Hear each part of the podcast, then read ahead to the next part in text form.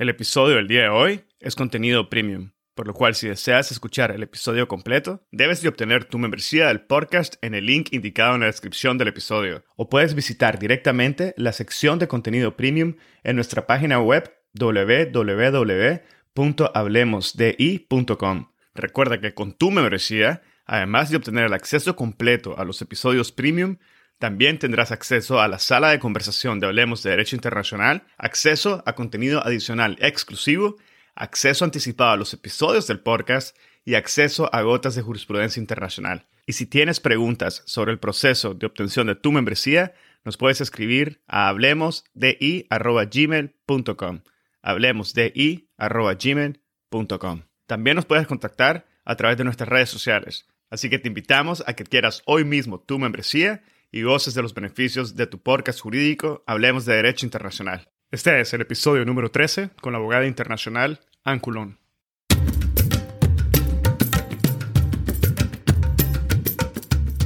Bienvenidos a Hablemos de Derecho Internacional. Mi nombre es Edgardo Sobenes, abogado y consultor jurídico internacional. En cada episodio tenemos a un invitado especial que nos inspira y comparte sus conocimientos y visión única sobre distintos temas jurídicos de relevancia mundial. Gracias por estar aquí y ser parte de HDI. En este episodio converso con la abogada internacional Ann Coulon sobre la intervención de terceros estados en procesos ante la Corte Internacional de Justicia, en el contexto del proceso actual de Gambia contra Myanmar y la manifestación de intención de intervenir de los Países Bajos y Canadá en el caso. En una primera parte del episodio, Ann nos comenta sobre los antecedentes del caso de Gambia contra Myanmar y nos menciona de forma espectacular los elementos únicos de este caso, Posteriormente, elabora brevemente sobre el papel que ha tenido la Organización de Cooperación Islámica en este proceso. En una segunda parte del episodio, Ann desarrolla de forma detallada la normativa aplicable a la intervención de terceros estados en procesos ante la Corte Internacional, donde contesta preguntas como quiénes pueden intervenir en los procesos ante la Corte, por qué algunos estados desean o no intervenir en procesos internacionales, y sobre las condiciones que deben de cumplirse en base al estatuto y el reglamento de la Corte. Asimismo, se refiere a la posibilidad de intervenir en el proceso de Gambia contra Myanmar por parte de los Países Bajos y Canadá. Finaliza el episodio explicando las consecuencias procesales y de fondo de una solicitud de intervención y refiriéndose a la jurisprudencia general de la Corte Internacional de Justicia sobre procesos de solicitudes de intervenciones de terceros estados. Ann es abogada consultora jurídica especialista en Derecho Internacional Público. Tiene varios años de experiencia trabajando en la Corte Internacional de Justicia, donde ejerció, entre otras cosas, como principal asesora legal del expresidente de la Corte, Su Excelencia Juez Ronnie Abraham. Es miembro asociada de Temple Garden Chambers en Londres y La Haya, y actúa en nombre de estados y otros actores de la escena internacional en casos implicando cuestiones de derecho internacional. Quisiera rescatar Ann Coulon es una colega con la cual he trabajado durante el último año en un programa de capacitación sobre litigios internacionales y el derecho internacional público, diseñado precisamente para fortalecer la capacidad legal y la comprensión procesal de los litigios internacionales, con un énfasis en la Corte Internacional de Justicia. Espero que disfruten de este episodio y lo compartan con quienes consideren podrían beneficiarse del contenido y sean parte fundamental de este proceso de diseminación y difusión de temas de derecho internacional. Sigan al podcast en Spotify, Google Podcast, Apple Podcast, YouTube o cualquier otra plataforma que utilicen. Ahora, empecemos. Es un gran gusto para mí darle la bienvenida esta mañana al podcast a una gran jurista, colega y amiga, Ann Coulon, para conversar sobre la intervención de terceros estados en procesos ante la Corte Internacional de Justicia. Muchas gracias, Ann, por aceptar mi invitación y bienvenida al podcast. Muchas gracias, Edgardo. Te agradezco mucho la invitación a hablar en este podcast. Hablemos de Derecho Internacional. Y creo que la creación de HDI fue una iniciativa excelente y desde su lanzamiento el contenido ha sido de muy alta calidad. Así que quiero felicitarte por el proyecto y para mí es un placer participar en HDI y un honor contribuir a la difusión de información sobre el derecho internacional en español. Muchas gracias, Anne, por tus palabras. Y ahora, de inicio, ¿qué mejor forma de hablar sobre intervenciones de terceros estados que hacerlo sobre la base de un caso que se ventila actualmente ante la Corte Internacional de Justicia? Me refiero al caso de Gambia contra Myanmar y analizar la manifestación de intención de intervenir de los Países Bajos y Canadá en el caso. Pero antes de hablar sobre la intervención en sí, me parece interesante que nos comentes sobre los antecedentes del caso, Gambia contra Myanmar, el contexto en el cual se presentó al igual que señalar, de ser posible, aquellos elementos únicos de este caso. Claro, con mucho gusto, Edgardo. El caso de Gambia contra Myanmar se relaciona con el trato dispensado a la minoría musulmana rohingya en Myanmar.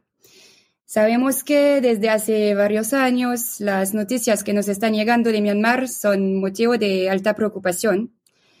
Estamos hablando de alegaciones serias de crímenes de lesa humanidad y de genocidio por parte de militares birmanos contra los rohingyas. Y estas alegaciones se han multiplicado. Y esto llevó el Consejo de Derechos Humanos de la ONU a crear la Misión Internacional Independiente de Investigación de las Naciones Unidas sobre Myanmar en marzo del 2017. Pues esta misión internacional, en un informe fechado el 12 de septiembre del 2018, indicó que tenía motivos razonables para llegar a la conclusión de que se han cometido crímenes graves en virtud del derecho internacional incluso el crimen de genocidio contra los rohingyas en Myanmar.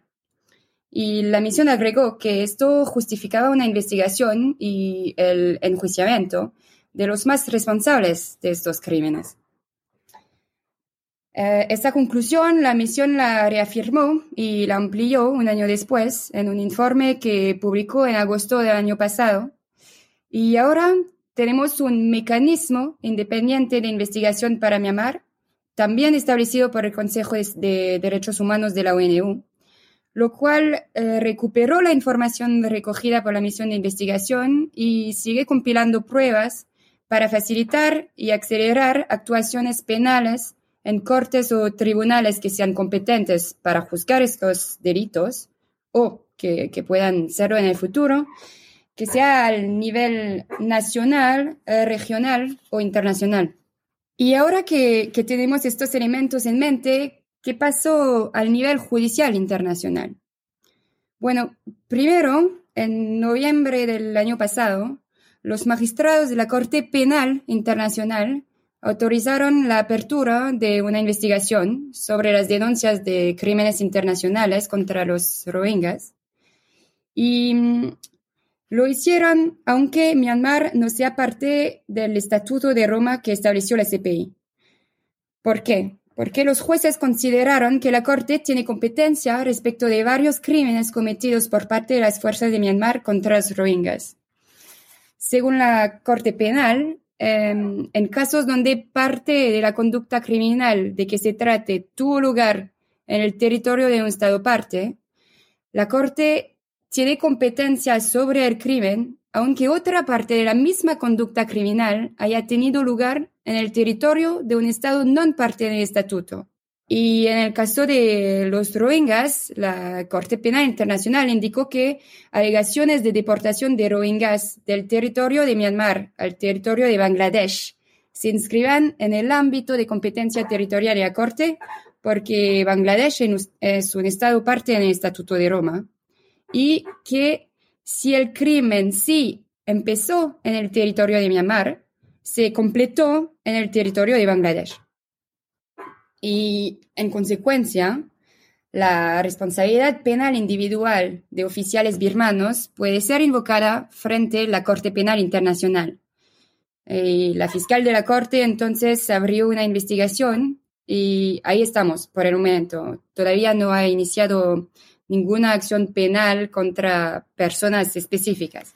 Ahora, más, eh, más allá de la cuestión de la responsabilidad penal individual por crímenes internacionales, se plantea una cuestión jurídica muy distinta en, esto, en este caso.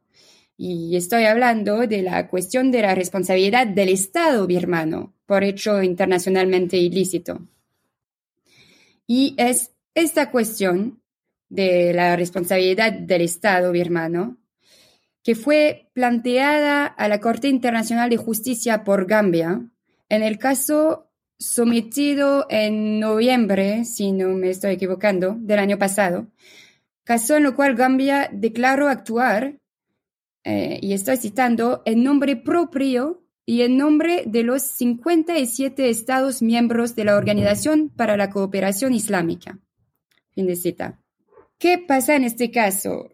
Lo, que Gambia alega es que el Estado de Myanmar violó sus obligaciones en virtud de la Convención para la Prevención y la Sanción del Delito de Genocidio.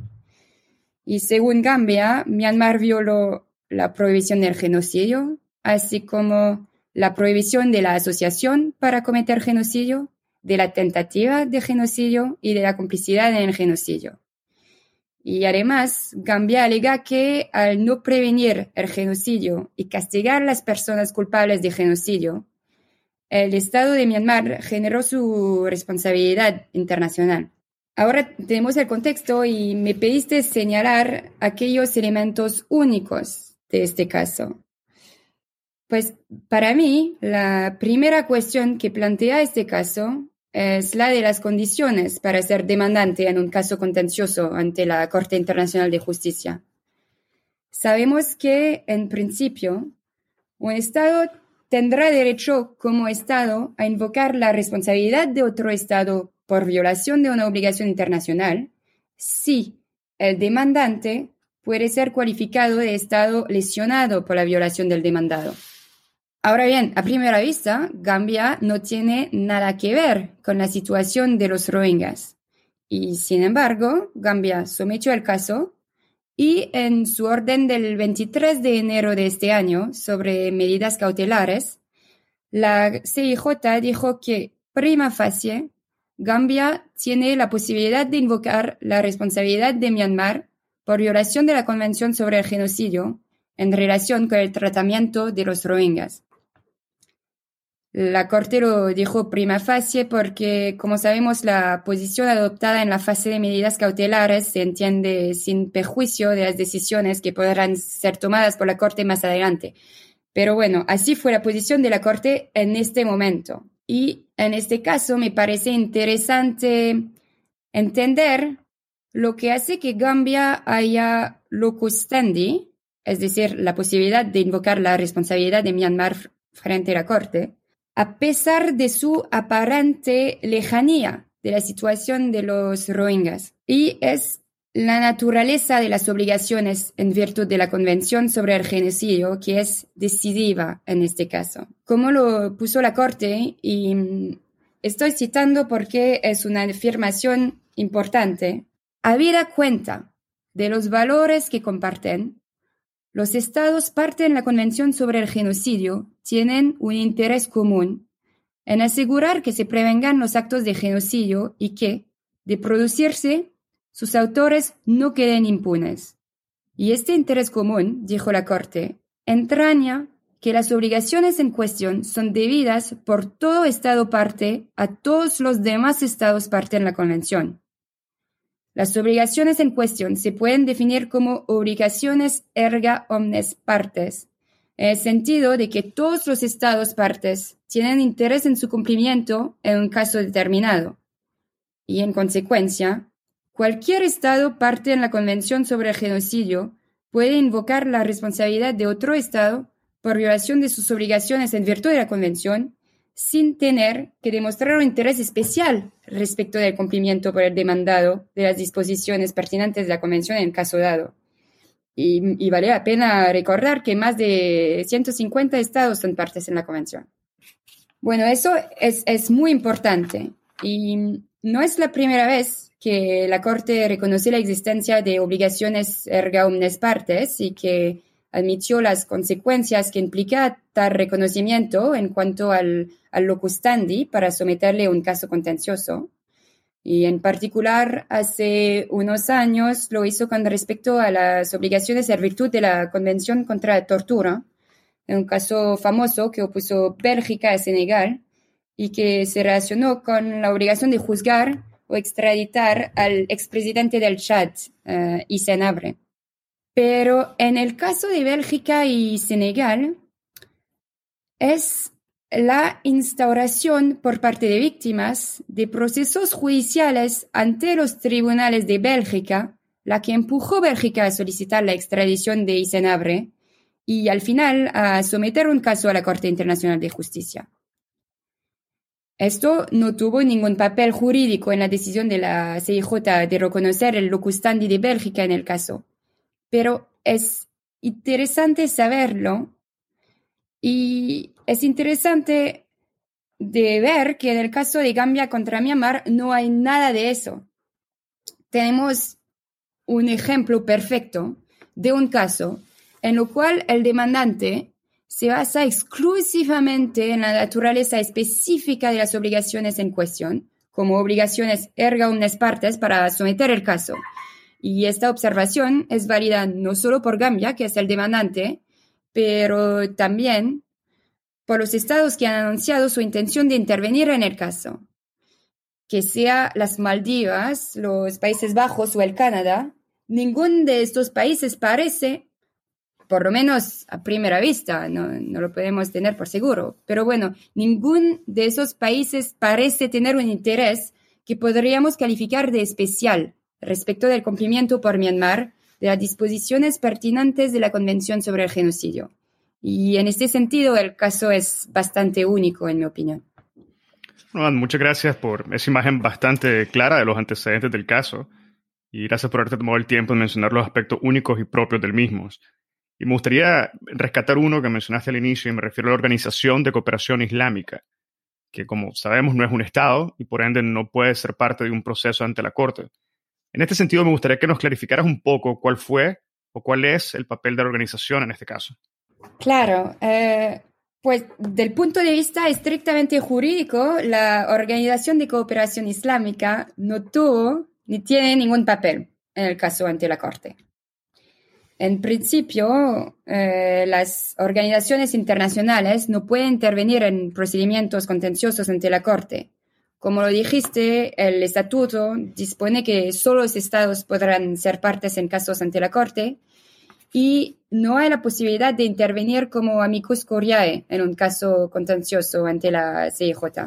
El estatuto prevé una excepción a esta regla de la no participación de organizaciones internacionales en el procedimiento eh, es el artículo 34, párrafo 2, que dispone que, sujeta a su propio reglamento y de conformidad con el mismo, la Corte podrá solicitar de organizaciones internacionales públicas información relativa a casos que se litiguen ante la Corte y recibirá la información que dichas organizaciones envíen a la iniciativa propia. Y el párrafo siguiente dispone que, que cuando un caso que se litigue ante la Corte se, discuta la interpretación del instrumento constitutivo de una organización internacional pública o de una convención internacional concertada en virtud del mismo, el secretario lo comunicará a la respectiva organización internacional pública y le enviará copias de todo el expediente. Pero estas disposiciones no se aplican en el caso de Gambia contra Myanmar. Y al leer el orden de la Corte, eh, el de, del 23 de enero que mencioné, queda muy claro que el hecho que la Organización de la Cooperación Islámica haya apoyado a Gambia en la preparación del caso no es pertinente del punto de vista jurídico. El demandante, en este caso, es Gambia y solo Gambia. Ahora bien, eso fue el, punto de vista jurídico, pero del punto de vista práctico, el papel de la Organización de la Cooperación Islámica no es insignificante. Primero, tener a todos los Estados miembros de la organización, que son 57 Estados, a su lado, representa un apoyo político muy importante para Gambia. Y sabemos que litigar contra un Estado tiene implicaciones a nivel diplomático, y no hay duda que el apoyo de otros miembros de la comunidad internacional es de suma importancia en la toma de la decisión de litigar, así como más adelante en el proceso. Y también hay otra dimensión que no se debe subestimar, la del apoyo financiero de la Organización de la Cooperación Islámica en este caso. Es es difícil evaluar el, costo de un procedimiento ante la Corte Internacional de Justicia porque la cuestión del dinero gastado por un caso suele tener un carácter confidencial y que en consecuencia no hay muchos datos sobre el tema. Sabemos que los estados partes en un caso contencioso ante la Corte no tienen que pagar por los gastos institucionales de la Corte, pero obviamente quedan gastos administrativos por el Estado así como los costes de los abogados, los expertos, a veces de traductores, costos vinculados con la reunión de testimonios y de pruebas. Bueno, hace unos años eh, la profesora Alina Mirón, que tiene bastante experiencia en representar a estados en casos ante la CIJ, publicó un artículo dedicado al tema del costo de la justicia internacional. Y mm, en este artículo se ve que el costo de un procedimiento contencioso ante la Corte puede oscilar entre los 600 mil de dólares, si me acuerdo bien, y más de 17 millones de dólares. Así que no hay normas al respecto. Pero lo que es cierto eh, es que un caso ante la Corte no es gratuito para un Estado. Y para volver a la cuestión inicial, que mm, es la del papel de la Organización de Cooperación Islámica en el caso entre Gambia y Myanmar, sabemos que la organización estableció un fondo especial para apoyar a Gambia y que consiguió que el Fondo de Solidaridad Islámica contribuya a aquel fondo. Y eso no es poco común, eh, y las organizaciones internacionales no son las únicas que juegan un papel significante detrás de las cortinas de la litigación internacional. las ONGs también pueden jugar un papel significante de esta manera. Y esto no es relevante por la Corte misma, porque no tiene importancia jurídica, pero para nosotros es interesante saberlo para entender, en cierta medida, porque unos casos se litigan y otros no. gracias por tu valoración. Eh, tocaste algunos puntos que no son objetos del episodio del día de hoy, pero sin duda valdría la pena explorarlos para episodios futuros, como son los costos o los gastos en los procedimientos contenciosos y no, y no contenciosos también ante la Corte Internacional de Justicia, pero dejamos ese tema financiero aparte. Y también separándonos un poco del tema de la Organización de Cooperación Islámica, me gustaría que volviéramos al tema de lo que es la intervención de terceros estados en procesos ante la Corte Internacional de Justicia, para poder entender mejor la potencial intervención de países como los Países Bajos, Holanda o Canadá, en el caso contra Gambia, en el caso de Gambia contra Myanmar, sería prudente y necesario para algunos poder escuchar de, de tu parte en mayor detalle en qué consiste la intervención. Y quizás un punto de partida sería definir quiénes pueden intervenir, por qué algunos estados desearían intervenir en todo caso, y cuáles son las condiciones que deben de cumplirse para que la Corte permita una intervención. Claro, em, el Estatuto de la Corte dedica dos artículos a la intervención. El artículo 62, que dispone que si un Estado considerare que tiene un interés de orden jurídico que puede ser afectado por la decisión del litigio, podrá pedir a la Corte que le permita intervenir. Y por otra parte, el artículo 63, que indica que cuando se trate de la interpretación de una convención en la cual sean partes otros estados, además de las partes en litigio, el secretario notificará inmediatamente a todos los estados interesados y que todo estado así notificado tendrá derecho a intervenir en el proceso. Tenemos entonces dos posibilidades.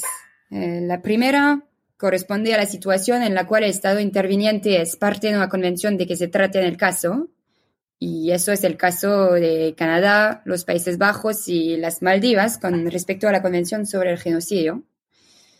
Y en aquella situación, el Estado tiene como tal un derecho automático a intervenir sobre la base del artículo 63.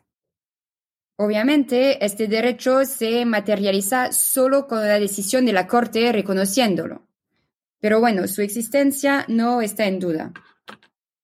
Y si no estamos en este primer tipo de situación, el Estado que quiere intervenir en un Para escuchar el episodio completo, debes de obtener tu membresía del podcast en el link indicado en la descripción del episodio. O puedes visitar directamente la sección de contenido premium en nuestra página web www hablemosdi.com. Recuerda que con tu membresía, además de obtener el acceso completo a los episodios premium, también tendrás acceso a la sala de conversación de Hablemos de Derecho Internacional, el primer espacio virtual único y consolidado para networking de la comunidad global de hispanoparlantes oyentes del podcast, acceso a contenido adicional exclusivo, acceso anticipado a los episodios del podcast y acceso a gotas de jurisprudencia internacional. Y si tienes preguntas sobre el proceso de obtención de tu membresía, nos puedes escribir a hablemosdi.gmail.com.